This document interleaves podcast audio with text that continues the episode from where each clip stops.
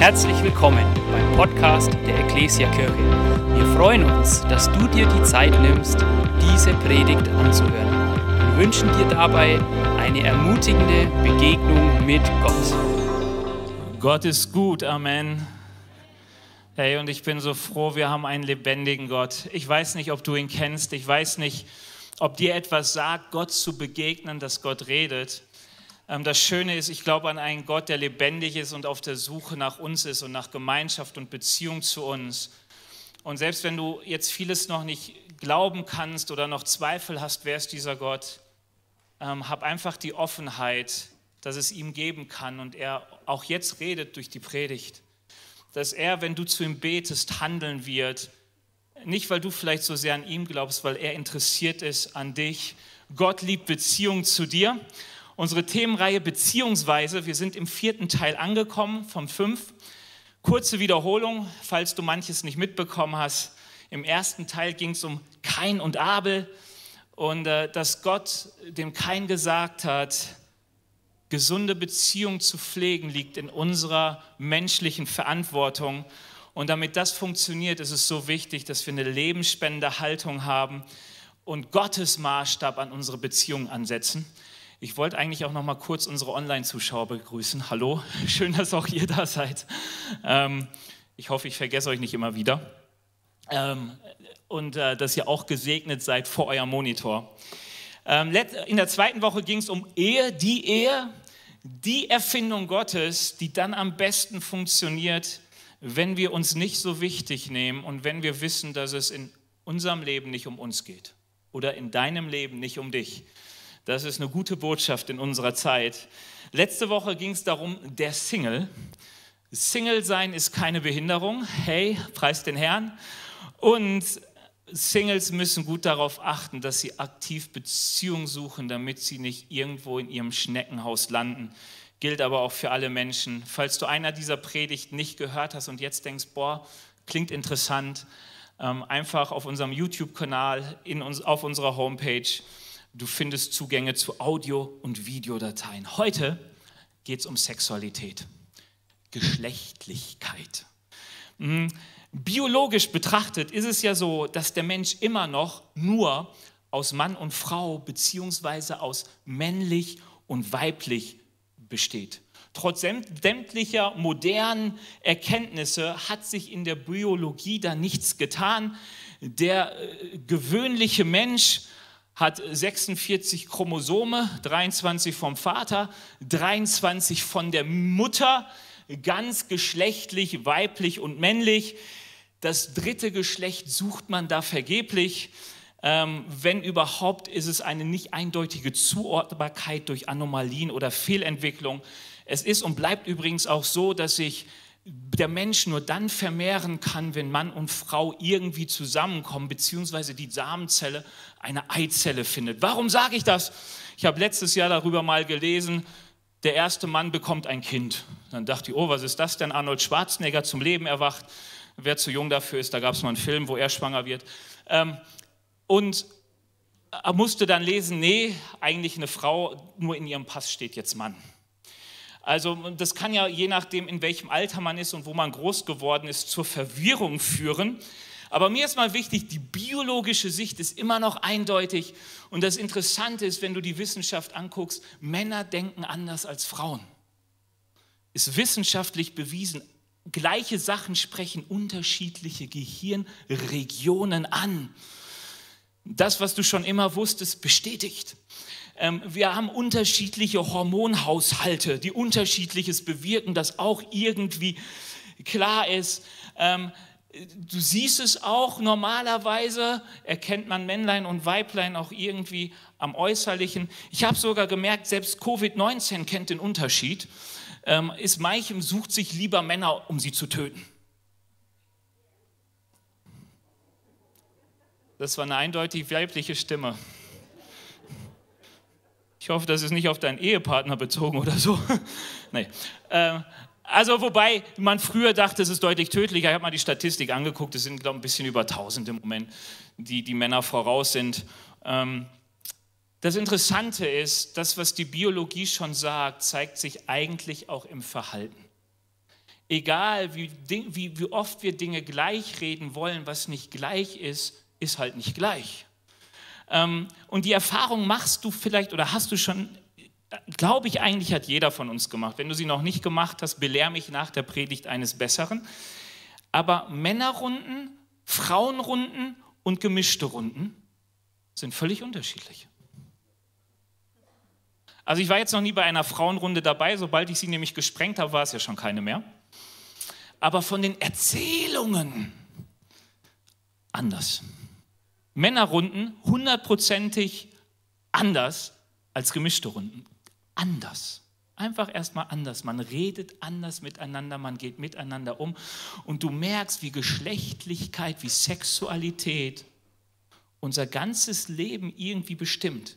Also ich weiß, als ich das das erste Mal hörte, dachte ich, nee, der Typ hat Unrecht, der es mir sagt. Und dann habe ich überlegt, dachte, nee, es stimmt. Es ist anders.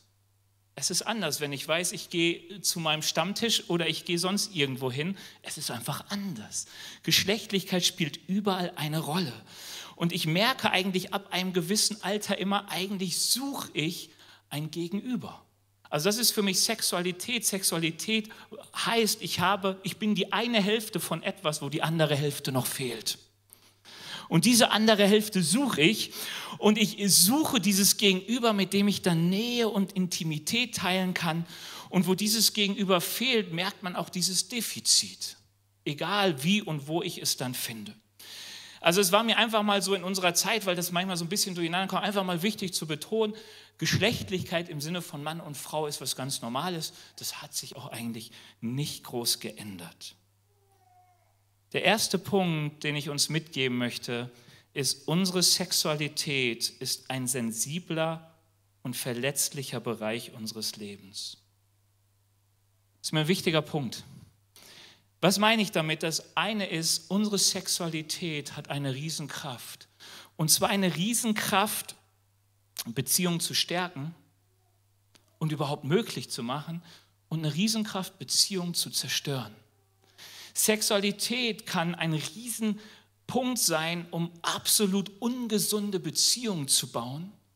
Aber es kann auch ein Punkt sein, der uns hilft, tolle, gesunde, freudige Beziehungen zu bauen und zu erleben.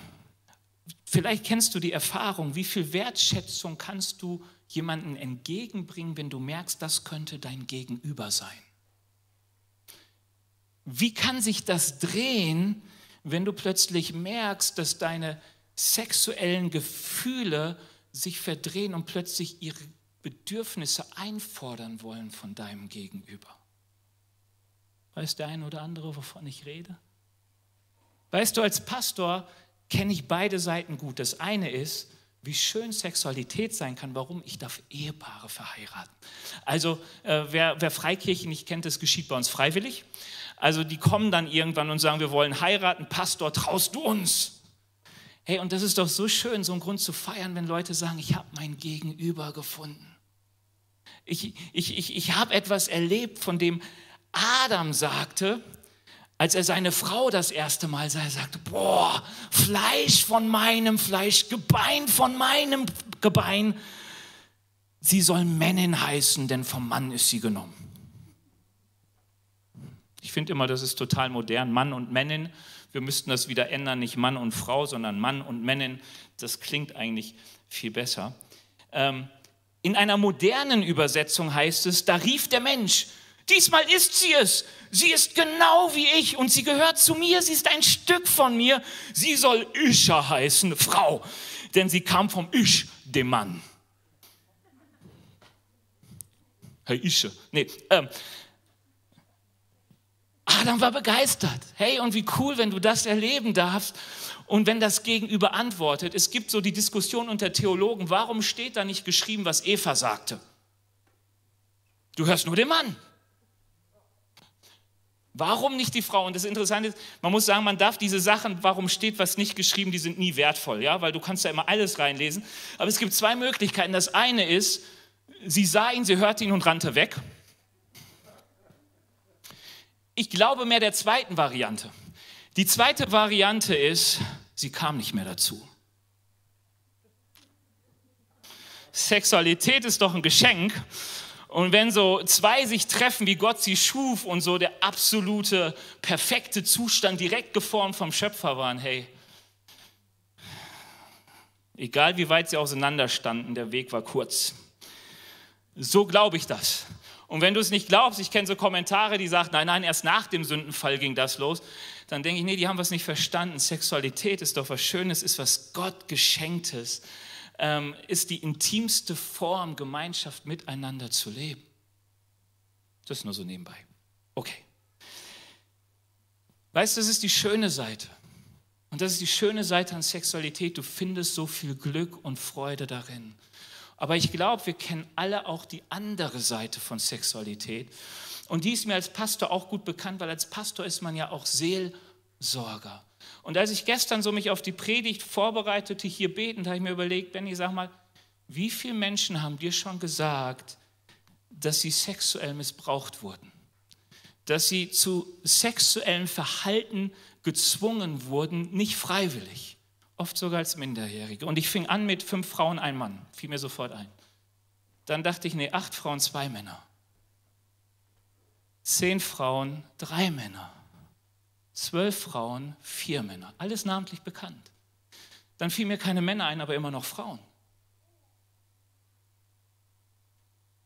Und dann merkst du plötzlich, es gibt eine sehr verletzliche und schmerzliche Seite in der Sexualität wie viele sich genötigt fühlten, schon mal etwas zu tun, was sie eigentlich nicht wollten. Es gibt so ein hohes Lied in der Bibel, das sagt immer, zwingt nicht die Liebe, weckt sie nicht, bevor es ihr selbst gefällt. Wie oft fingen wir an, Dinge zu tun, bevor es ihr eigentlich gefiel. Wie viele Menschen, die mir schon begegnet sind, die sich ausgenutzt, verletzt und betrogen fühlten und waren in diesem Bereich. Welche tiefen Wunden genau diese Sexualität und das Männlein-Weiblein miteinander hinterlassen hat. Ähm, und dann auch die andere Seite, wie Menschen kommen, die, die ihr persönliches Versagen anfangen zu bekennen, die ihre Untreue bekennen. Manchmal bis heute nicht gewusst vom Ehepartner. Manchmal zusammen und sagen, hier ist was passiert. Manchmal sich gegenseitig bekennend, bereuend, verletzt worden, bis hin zum sexuellen Missbrauch des eigenen Kindes. Ich kann dir zu allem Namen sagen, innerhalb der 17 Jahre, wo ich Pastor bin. Und wenn du dich jetzt umguckst und denkst, oh, ich war auch auf Freizeiten, auf verschiedenen Dingen. Und wenn du manchmal fragst, wie passiert das, wie kommen die Leute zu mir, ich habe ja kein Seelsorgeschild, ganz viel passiert, wenn du predigst und danach aufrufst und sagst, Leute, wenn ihr etwas habt, wo ihr merkt, ihr braucht Heilung, kommt nach vorne, wir werden für euch beten.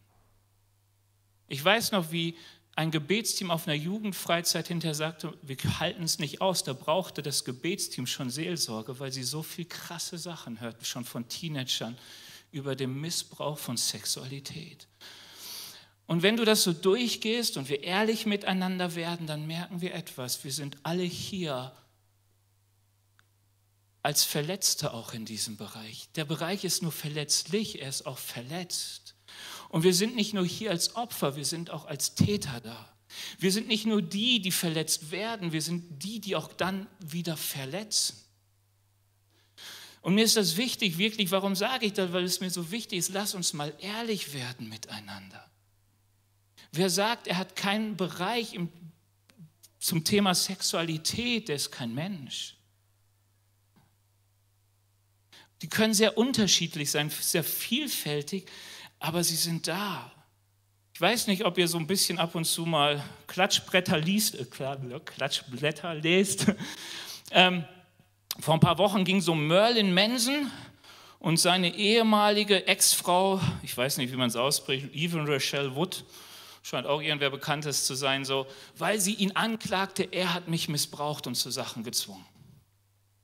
Und dann wurde auch gleich sein Plattenlabel, der ist ja auch ist jetzt nicht so, also wenn er in christlichen Kreisen bekannt ist, dann meistens deswegen, weil er so auf der Abschussliste steht, ja, der Merlin Manson, obwohl er sogar aus einem christlichen Elternhaus kommt, aber so Schockrocker oder wie das heißt. Ähm, und man kann ihn dann schnell verurteilen. Das Plattenlabel hat auch gleich seine, Arbeit mit ihm aufgekündigt. Aber ich dachte, vielleicht war es auch anders. Weißt du, wie ich es manchmal erlebe in der Seelsorge? Dass Leute gucken, was sie getan haben und in, ihrer, in ihren dunklen Bereichen des Lebens sich nicht trauen hinzugucken und dann sagen, das kann ich nicht gewesen sein, wer trägt die Verantwortung? Und dann wird aus etwas, was man vielleicht eingewilligt hat zu tun, etwas, was man ja gar nicht wollte. Wir haben ein paar Polizisten bei uns in der Gemeinde, mit einem habe ich geredet und er sagt, um die 50 Prozent mittlerweile der Anzeigen bezüglich sexuellen Missbrauchs sind Fakes. Opfer und Täter, Täter und Opfer. Warum muss man das sagen? Weil wir so oft Kirche denken als Zeigefinger, da sind die Guten, hier sind die Bösen. Ich sage dir etwas, das Gut und Böse gibt es nicht. Wir sind irgendwie alle auch mal böse.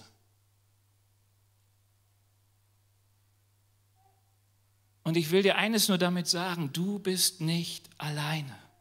Wir sind alle herausgefordert in diesem Thema. Es mag auf unterschiedlicher Weise sein, aber wir sitzen hier alle mit unseren Unsicherheiten, mit unseren unterschiedlichen Erfahrungen, mit unseren Wünschen, mit unseren Verletzungen, mit unseren Ängsten. Keiner kann sagen, es geht mich nichts an. Sensibel und verletzlich ist der Bereich. Und wisst ihr, ich habe so das Gefühl, dass dieses Problem, das wir haben in unserer westlichen Welt, ist, dass wir da so ein zwiespältiges, eigentlich glaube ich katastrophales Experiment gerade führen. Auf der einen Seite schaffen wir alle nach meinen Meinungen sehr wertvollen Regeln über Sexualität ab und sagen, mach, was dir Spaß macht. Alles ist erlaubt, solange es dir gut tut. Und auf der anderen Seite glauben wir, dass wenn wir so handeln, dass dabei keiner verletzt wird, dass dabei keiner in seiner sexuellen Identität gestört wird, sondern dass alle Spaß haben, dass es gut geht. Keine Grenzen überschritten werden. Und ich habe mir so überlegt, wie kann man das vergleichen? Und ich dachte, eigentlich ist es so, als wird unser Staat hingehen und sagen, wir schenken jedem Bürger in Deutschland und alle anderen Bürger auch ein Ferrari. Und damit auch jeder wirklich damit Spaß hat, schaffen wir auch gleichzeitig alle Verkehrsregeln ab. Traum, oder? Boah, abends auf der Autobahn, hey, yes. Und die einzige Regel, die man sagt, ist, lass keinen unter zwölf am Steuer und schau, dass du niemanden umfährst. Es wird keiner machen, weil jeder weiß, das funktioniert nicht. Du denkst, du wirst Spaß haben, aber der Spaß wird schnell ernst, die Autos krachen, die Menschen sterben. Es wird keiner machen. Der Unterschied zum Bereich Sexualität ist nach meiner Meinung nur, dass man Unfälle mit Autos sieht und die Verletzten behandeln kann. Wenn es um Sexualität geht, bleibt so viel in der Dunkelheit. So viel gutes Gesicht zum bösen Spiel. So viel Ängste, die mit irgendwelchen Sachen übertüncht werden. So oft irgendwelche Sachen, oh, Prostitution ist so schön, mein Lieblingsjob. So alles wird irgendwie, wo du denkst, nee, eigentlich mein Gefühl ist dann anderes. Aber es wird nichts dazu gesagt. Das Schöne ist, dass Gott nicht schweigt. Hey, wirklich, ich bin so dankbar, wenn ich in die Bibel gucke. Da merke ich, Gott will mit dir und mit mir über unsere Sexualität ins Gespräch kommen. Gott will sprechen über die Identität, die ich als Mann, die du als Frau hast. Gott will sprechen über wer wir sind als Mann und Frau und wie wir miteinander umgehen und leben können, dass wir uns, dass wir gesunde Beziehungen bauen, die einander stärken und nicht verletzen. Und ich habe etwas festgestellt, tatsächlich jetzt erst für diese Predigt, als ich darüber nachdachte, dass es kein anderes Thema in der Bibel gibt, über das die Bibel so viel redet wie über Sexualität. Ich weiß nicht, ob du mir glaubst oder nicht, aber ich führe mal den Beweis vor. Ähm, also der, der nächste Punkt heißt, Gott will mit uns, mit dir ins Gespräch kommen über deine Sexualität. Bibel, Seite 1. Vers 27, Gott schuf Mann und schuf den Menschen nach seinem Bilde, als Mann und Frau schuf er sie und er sprach, geht hin und merkt euch. Sexualität. Die letzte Seite der Bibel, Offenbarung 22, Vers 15. kurz vor Schluss, steht da, aber Unzüchtige werden nicht in die heilige Stadt hineinkommen. Erstes Kapitel, letztes Kapitel. Und dann guckst du dazwischen und denkst, komisch, alles geht um die Frage von Mann und Frau. Ich gehe einfach nur mal so was cool, was ich so richtig cool finde. Das hocherotische hohe Lied der Liebe. Ich weiß noch, wie ich es als Teenager das erste Mal gelesen habe. Wer hat noch nie das hohe Lied der Liebe im Alten Testament gelesen? Will ich einfach mal sehen. Okay, nicht viele, die meisten kennen es. Lest es mal, weil ich habe es da gelesen und ich bin sofort zu meiner Ma, die war gerade zu Hause und ich sage, was soll das? Ich bin nicht verheiratet, ich kann damit gar nichts anfangen. Da muss es noch eine Interpretation zugeben, eine Auslegung.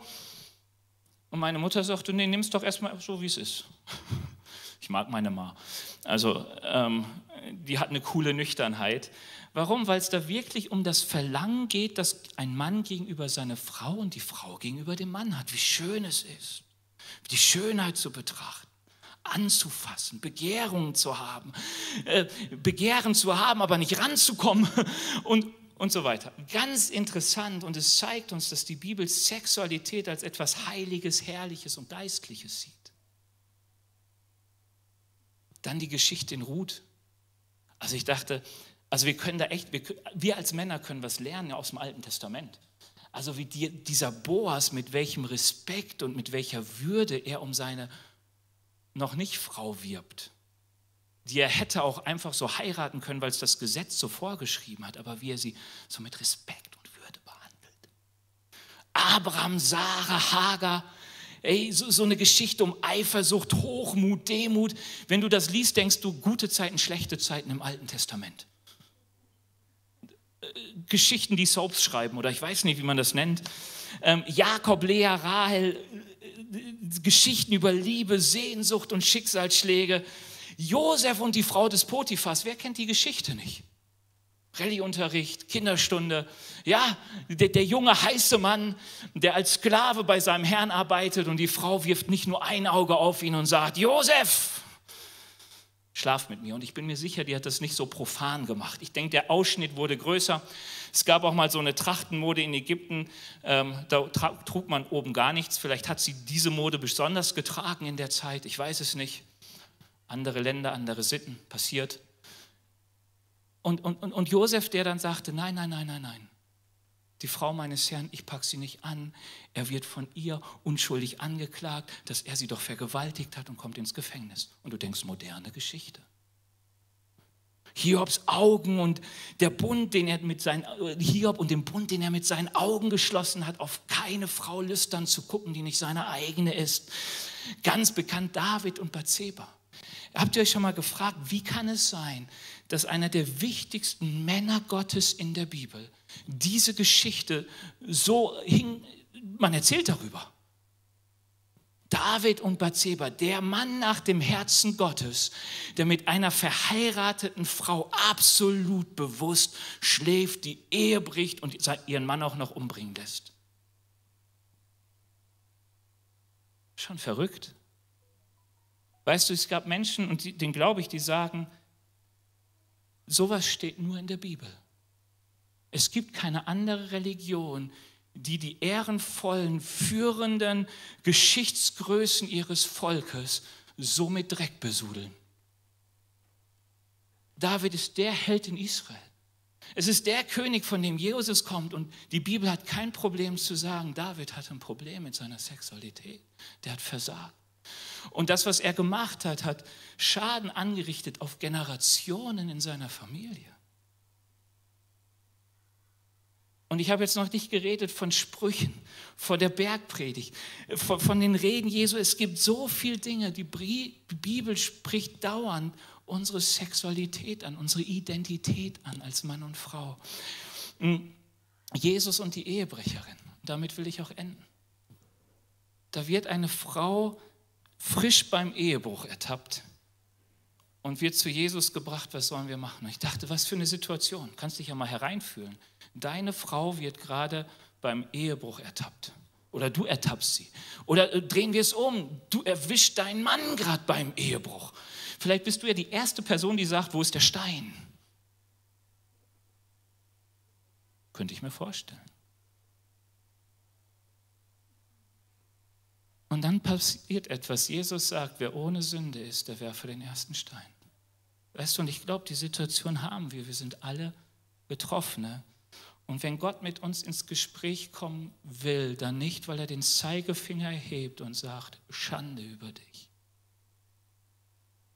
Wenn Jesus mit uns redet und zu seinem Volk redet, dann deshalb, weil er sagt, hey, wir müssen reden, seelsorgerlich. Ich will dir etwas sagen über deine Identität und wie du mit dem, was ich dir gegeben habe, so umgehen kannst, dass es lebensspendend ist für dich und für andere. Sexualität ist etwas, das Beziehung bauen soll und nicht auf Kosten anderer. Wir sind alle verletzt, weil immer auch wieder auf unsere Kosten gebaut wurde. Das war nie im Sinne des Erfinders. Und mir ist etwas aufgefallen, Gott spricht zu allen Zeiten mit den Menschen, die ihm folgen, über Sexualität.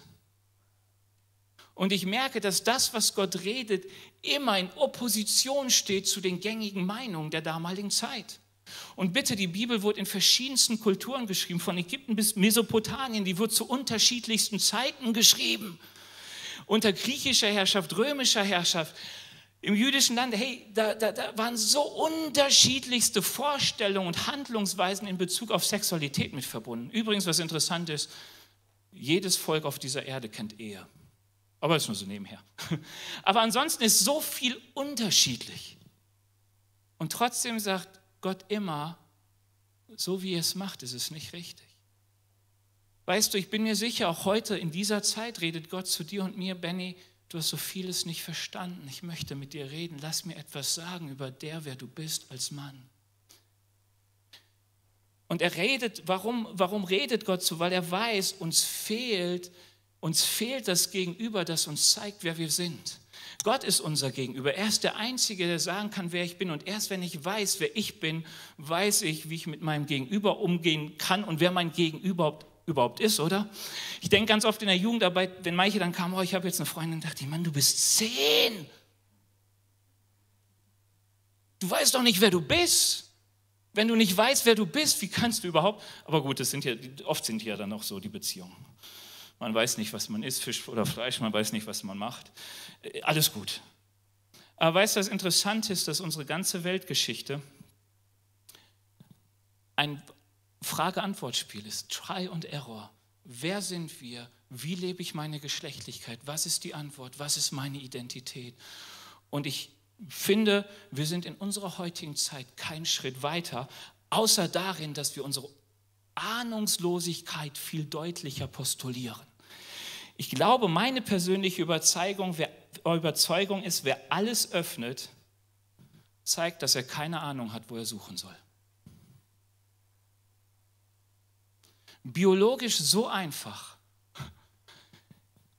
Mann und Frau, passt so zusammen, gibt Kinder, innerhalb unserer Welt so kompliziert geworden, so vielfältig. Und weißt du, wenn du mit Gott anfängst zu reden, nein, viel besser, Gott will mit dir anfangen zu reden, dann möchte er mit dir reden über deine echte Identität. Dann möchte er reden über deine Verletzung, über dein Versagen, über deine Fehlprägung. Und über diese Gespräche, über diese Nähe haben manche Menschen Angst und sie flüchten. Weißt du, sie lesen manches und sagen, das kann nicht sein, ist heute nicht mehr so. Nee, so Gott kann das Gott doch nicht gemeint haben. Und Gott sagt doch, ich will dich heilen. Ich will, dass Gesundheit hineinkommt. Und Gesundheit definiert Gott.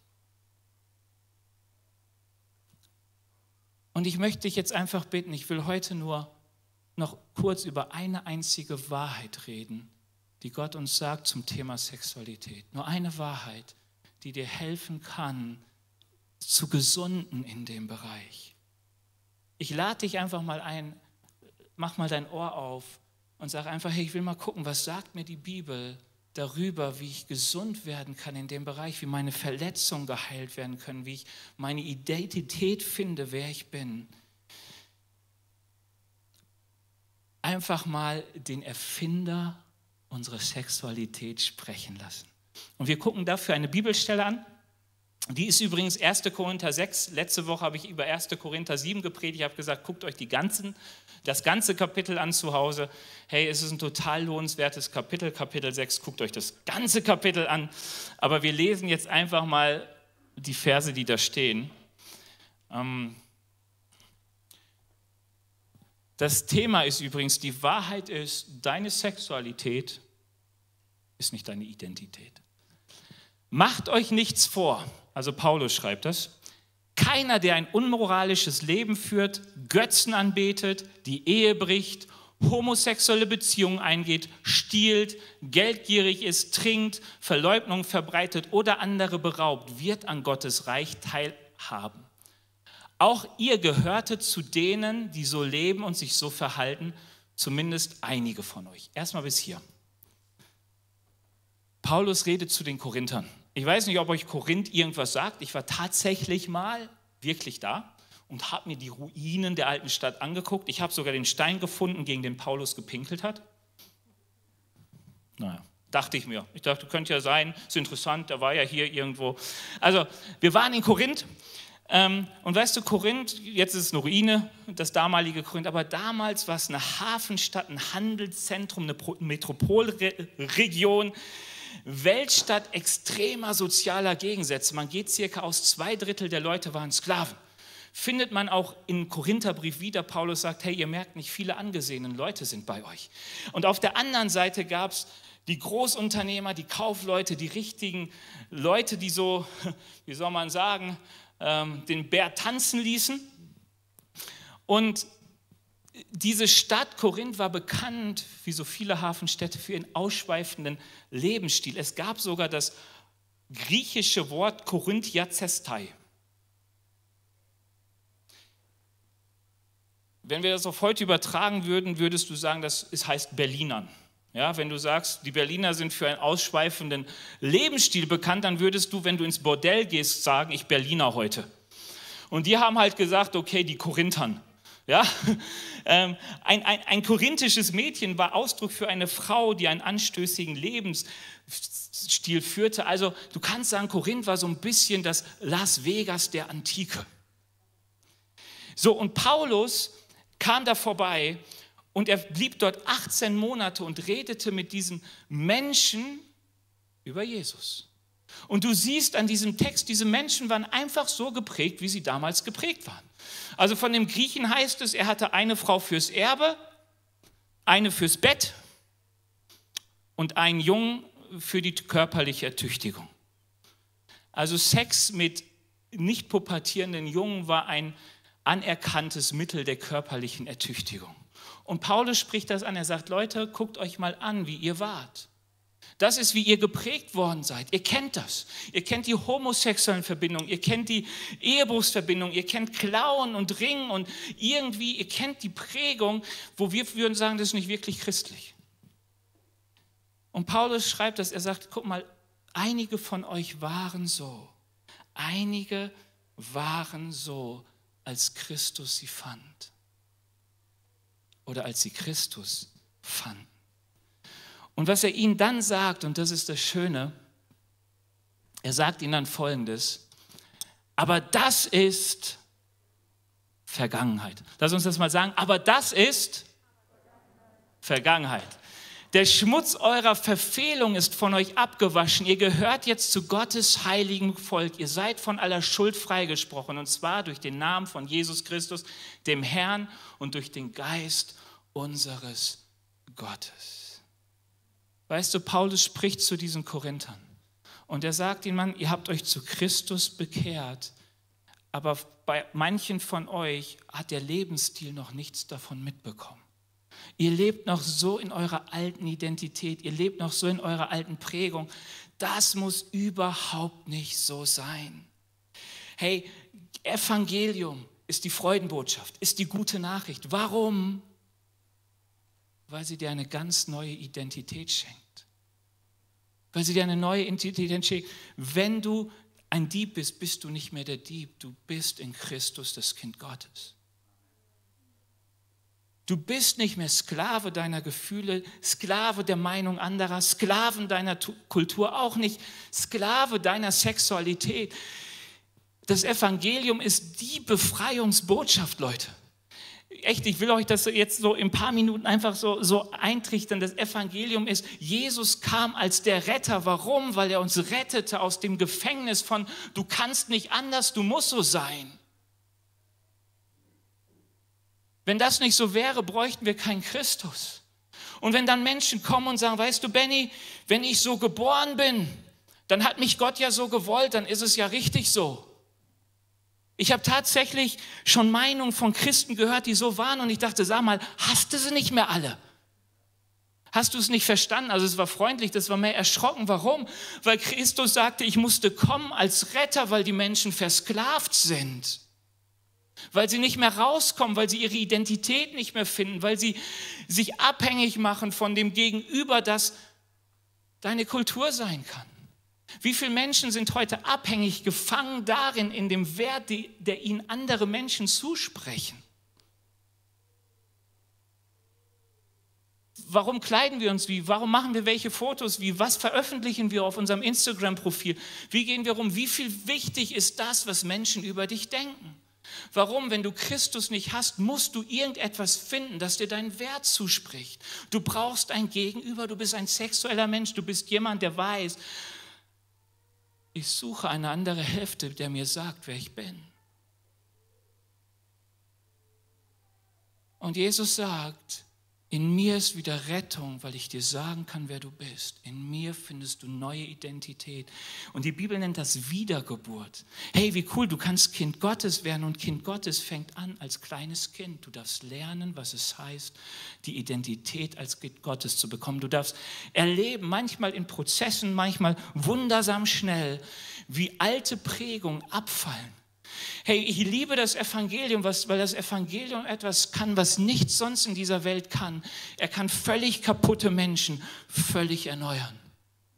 Hey, in Russland erlebt man öfters so, so Erweckungen, wo Christus wirklich stark wirkt an Menschen unter Drogensüchtigen.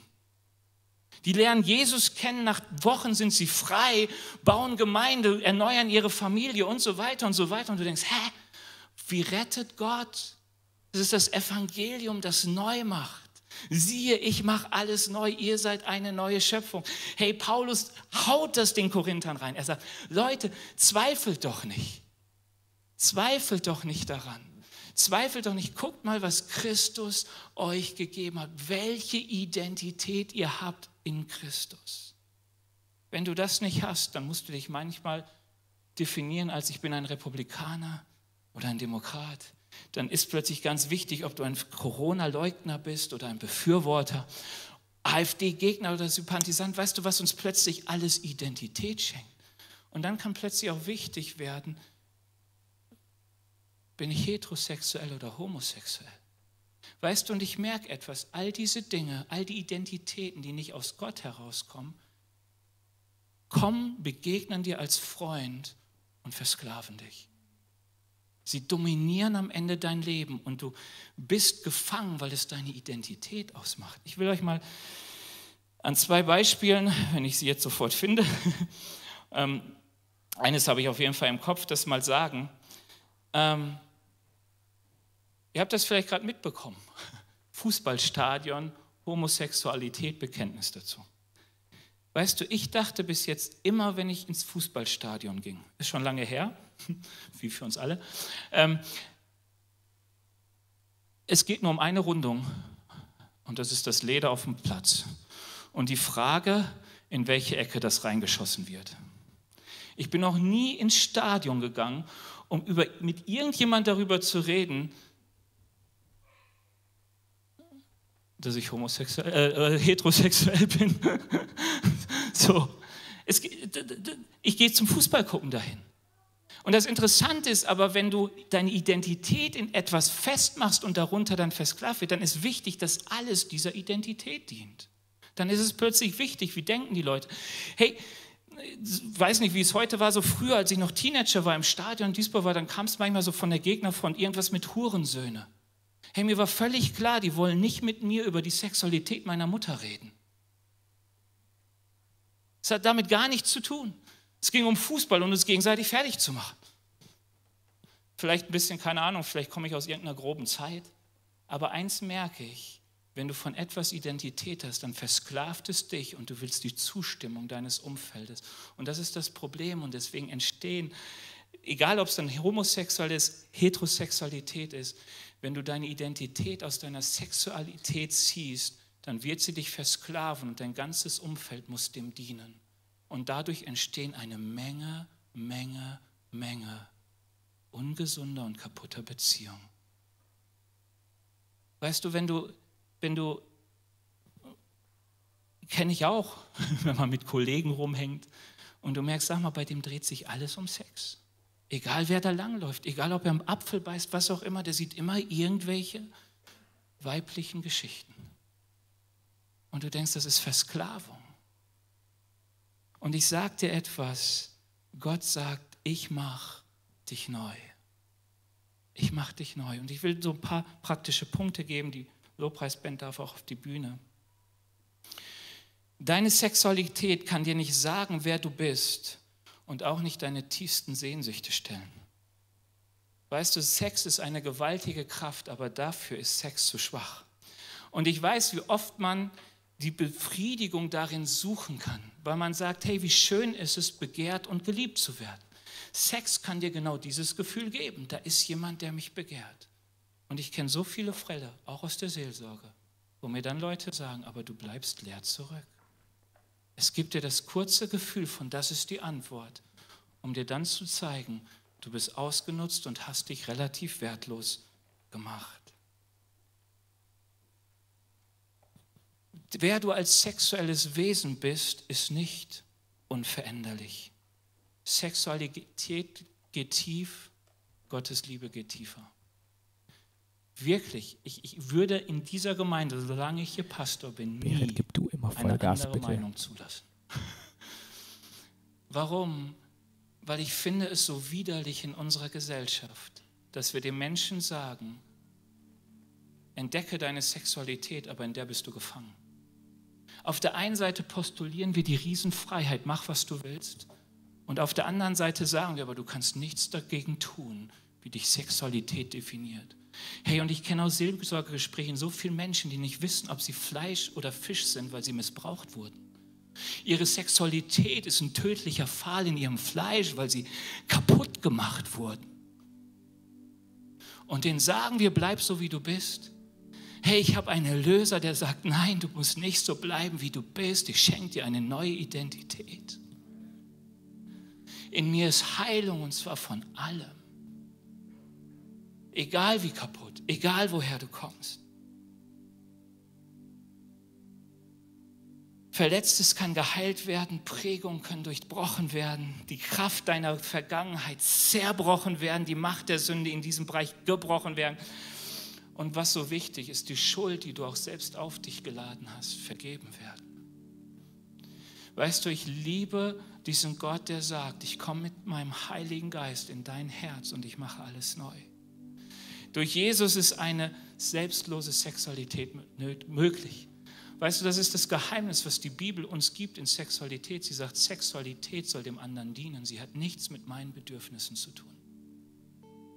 Und wir erleben so oft in unserem Leben, wie wir genau merken, ja stimmt, ich gehe als Diener los, aber ich ende als jemand, der einfordert. Es geht am Ende um eine Befriedigung. Und wie schlimm, wenn diese Befriedigung eine Selbstbefriedigung am anderen ist. Und wie gut, dass ein Gott zu dir kommt. Und die Bibel sagt uns wirklich, es gibt eine Beziehung zum Heiligen Geist. Dieser Heilige Geist gibt Gott in dein Herz. Und dieser Heilige Geist in deinem Herzen wird dir etwas sagen. Du bist Kind Gottes. Und mit diesem Zuspruch Gottes bringt dieser Heilige Geist etwas mit. Du bist geliebt. Du bist anerkannt. Der Schöpfer dieser Welt steht zu dir. Du bist geliebt, unabhängig von deiner Leistung, unabhängig von dem, was du tust. Weißt du, ich, weißt du, was ich an der Bibel lese? Sie redet schonungslos über unser sexuelles Fehlverhalten. Die Bibel sagt uns schonungslos, ich sehe den ganzen Dreck, den ihr fabriziert. Alles. David, bam, auf den Tisch. Und da gibt es noch andere Geschichten. Die sind zu heftig, selbst für unsere aufgeklärte Gesellschaft. Und Jesus sagt, und ich nehme dich trotzdem an und liebe dich. Jesus sind Prostituierte gefolgt. Menschen, die absolut kaputt waren. Und sie empfingen etwas bei Jesus, eine neue Identität. Heilung. Und die Heilung ist in seinem Geist, der Geist, der uns erneuert und der Wunden heilt, der Zerbrochenes ganz macht, der uns in eine neue Identität schenkt. Und ich will jetzt einfach Jesus einladen, dass er anfängt, mit seinem Heiligen Geist bei uns zu wirken. Du weißt, ob du mit irgendetwas an, was anfangen kannst, das du gehört hast. Ob du irgendwo merkst, Mann, hier brauche ich Heilung. Weißt du, ich liebe es, mit Gott zu reden und es gibt manchmal unangenehme Zeiten. Wenn Gott so auf die Frage eingeht, Benny, wer bist du und was tust du? Aber ich weiß, wann immer Gott es anspricht, dann nur, weil er möchte, dass Heilung geschieht dass meine Beziehung zu meiner Frau gut ist, dass ich meine Frau ehre, dass wir Freude haben an unserer gegenseitigen Sexualität. Vielleicht ist dir es schon aufgefallen, ich rede mal kurz zu den Ehepaaren, dass Paulus Ehepaare auffordert zum Sex. 1. Korinther 7. Er sagt, bitte schlaft miteinander. Und wenn nicht, nur für eine kurze Zeit und nur in Übereinstimmung miteinander. Aber bitte werdet intim. Ich habe einen Pastor, von einem Pastor gelesen, der hat als Eheseelsorge immer weitergegeben, jeden Tag Sex. Keine Ahnung, ab einem gewissen Alter braucht man wahrscheinlich medizinische Hilfsmittel dafür. Aber er wollte damit etwas sagen. Du kannst ja auch sagen, es geht mehr um Austausch. Warum? Weil er sagte, Gott hat etwas geschenkt. Und das ist in so vielen Bereichen zerfahren und zerklüftet. Aber es ist so ein Geschenk als Ehepaar, sich in dieser Weise zu nähern. Intimität baut Beziehung auf. Und sie ist gegeben für die Verbindlichkeit einer Ehe, weil du da auch miteinander, aneinander arbeiten darfst und dich finden darfst. Und es ist manchmal traurig, auch als Seelsorger zu hören, wie viele Ehepaare keinen Spaß im Bett haben. Weil sie vielleicht auch nicht richtig gefunden haben, wer sie sind und wie sie zueinander gehören. Das ist eine verrückte Welt. Und ich bin Gott so dankbar, dass er vor all unseren dunklen Geschichten, all unseren unvollkommenen Geschichten, der hat keine Angst davor. Und wir müssen nur die Angst verlieren, auch Angst davor zu haben und Gott reinzulassen, weil ich glaube eines, für uns, für jeden von uns ist so viel neues Leben möglich, wenn wir Gott ranlassen an unsere Wunden. Wer will, darf aufstehen. Wer Gott besser begegnen kann im Sitzen, darf sitzen bleiben. Wer Gott besser begegnet im Knien, darf sich hinknien. Aber ich will jetzt beten, dass Gottes Geist an uns handelt und die Lobpreisband wird gleich noch ein Lied spielen und ich liebe dieses Lied, weil dieses Lied ein Sehnsuchtsausdruck ist nach Gott, weil Gott die Antwort ist auf die Frage, wer ich bin. Herr Jesus, ich danke dir dafür dass du mit uns so offen und ehrlich über das redest, was in uns ist. Herr Jesus, danke, dass du nicht der bist, der den Stein aufnimmt und ihn auf uns wirft, so wie es oft Menschen um uns herum tun. Und vielleicht hätten wir es manchmal verdient, aber du bist es der, der seine Arme ausbreitet und sagt, dass wir so kommen sollen. Herr Jesus, danke, dass du uns liebst, wie wir sind. Und danke, dass du uns nicht lässt, wie wir sind dass wir Heilung erfahren dürfen, dass wir neu erleben dürfen, wer wir sind. Dass Heilung in unsere Beziehung, Heilung in unsere Ehen, Heilung hineinkommen darf in die Bereiche, die so zerbrochen sind, so vernebelt. Ich bete dich, Heiliger Geist, dass du jetzt wirkst an unseren Herzen. Herr, dass Prozesse hier anfangen, die nicht aufhören. Vater, wir brauchen Erneuerung. Wir kommen zu dir als Menschen, die Rettung brauchen, die gebrochen sind. Wirke du, Heiliger Geist. Wir hoffen, dass dir diese Predigt gefallen hat und dich in deinem Leben mit Gott stärkt. Außerdem wollen wir dich gerne besser kennenlernen. Dazu bist du herzlich eingeladen, unsere Sonntagsgottesdienste um 9.30 Uhr und 11 Uhr zu besuchen. Schau doch mal auf www.ecclesia-rot.de vorbei oder auf den sozialen Medien unter Ecclesia Rot. Wir freuen uns auf dich.